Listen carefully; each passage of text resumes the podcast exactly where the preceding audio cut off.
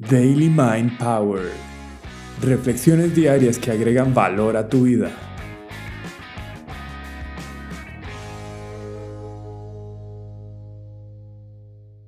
Víctima de tu atención.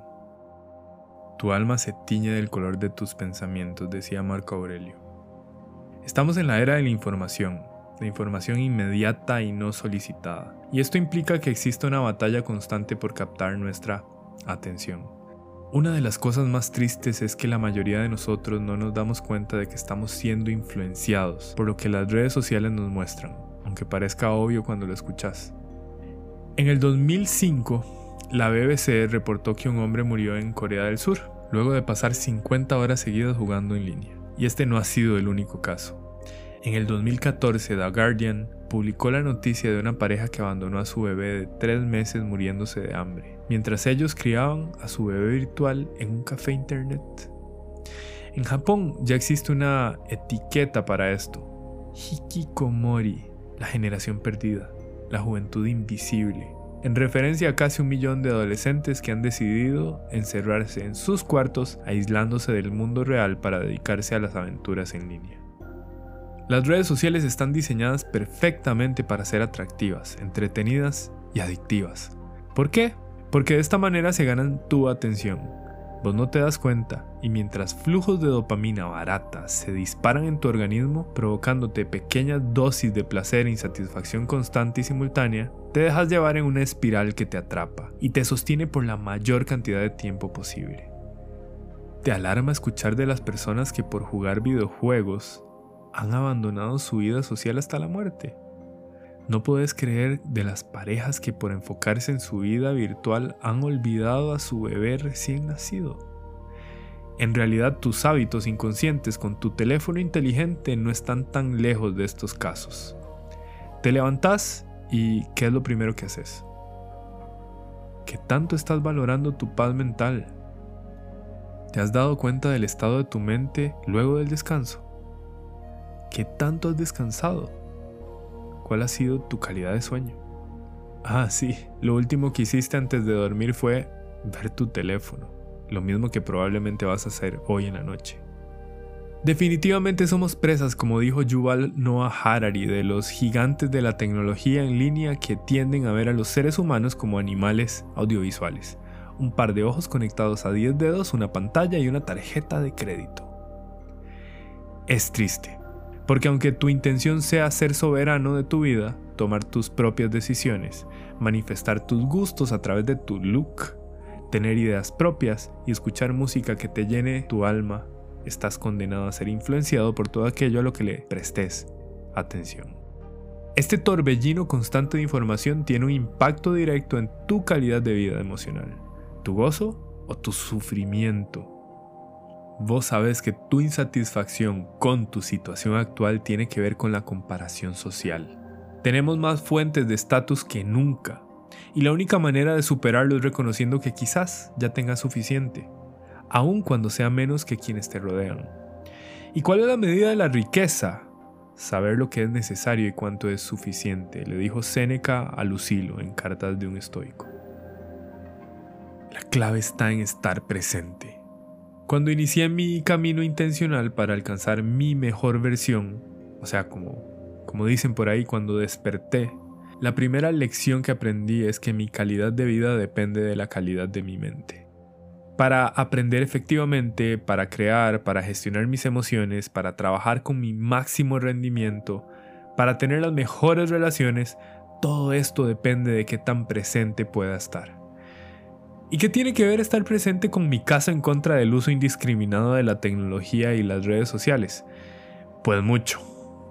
Primero, las redes sociales son un estímulo externo que con un uso inconsciente te aleja de cultivar tus propios pensamientos y conocerte a vos misma.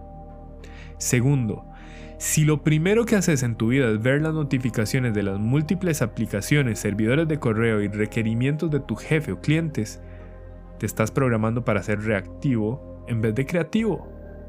Tercero, como dijo Tom Magliozzi, la felicidad es igual a la realidad menos expectativas. Y por comparación, ya estás construyendo necesidades que ni siquiera sabías que tenías.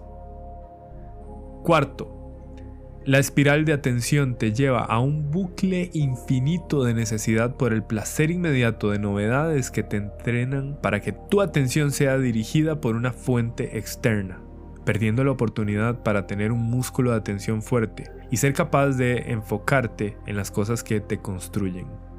Y después te crees la historia de que tienes déficit atencional. Quinto, el uso prolongado de pantallas artificiales interfiere directamente con la calidad de tu descanso. En el descanso, tu cerebro se repara, filtra las memorias y además las emociones se estabilizan. Tus retinas son parte de tu cerebro y a través de ellas llega información esencial para regular tu reloj biológico. Sexto, tu dependencia o adicción sigilosa por estar entretenido por la cascada infinita de estímulos visuales te aleja de permitirte momentos de iluminación, satori, eureka, aha moment, que requieren de estar en compañía de vos misma en una zona cercana al aburrimiento. Séptimo, estás en una red social creando una imagen falsa de lo que debería de significar una red social para un animal que depende de todos sus sentidos para conectar efectivamente.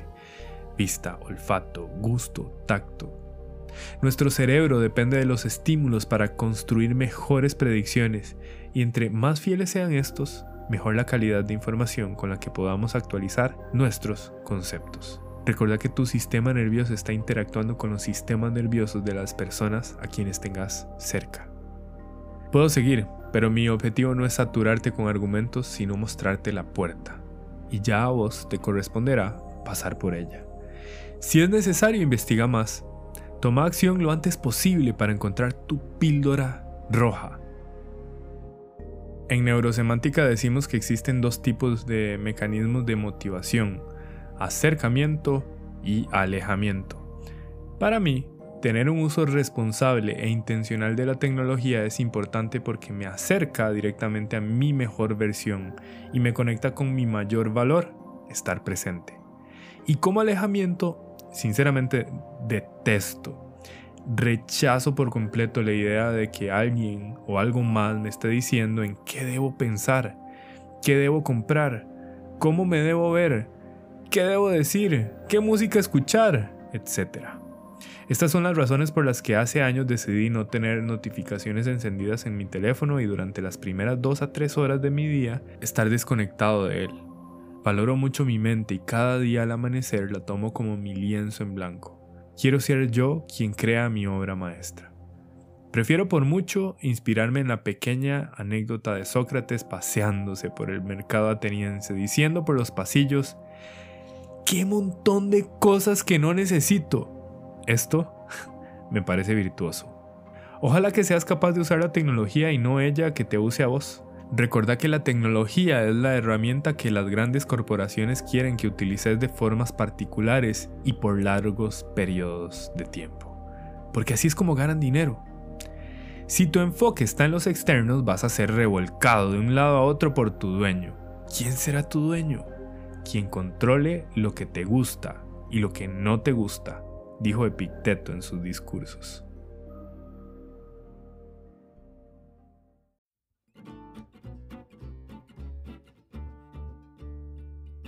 Espero que haya sido de mucho provecho.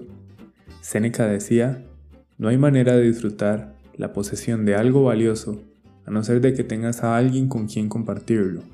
Yo te invito a apoyarnos y además unirte a nuestro propósito de llegar a la mayor cantidad de personas, compartiendo esta reflexión con alguien más.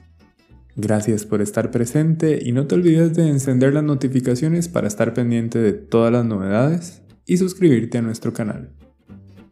Be present, my friend.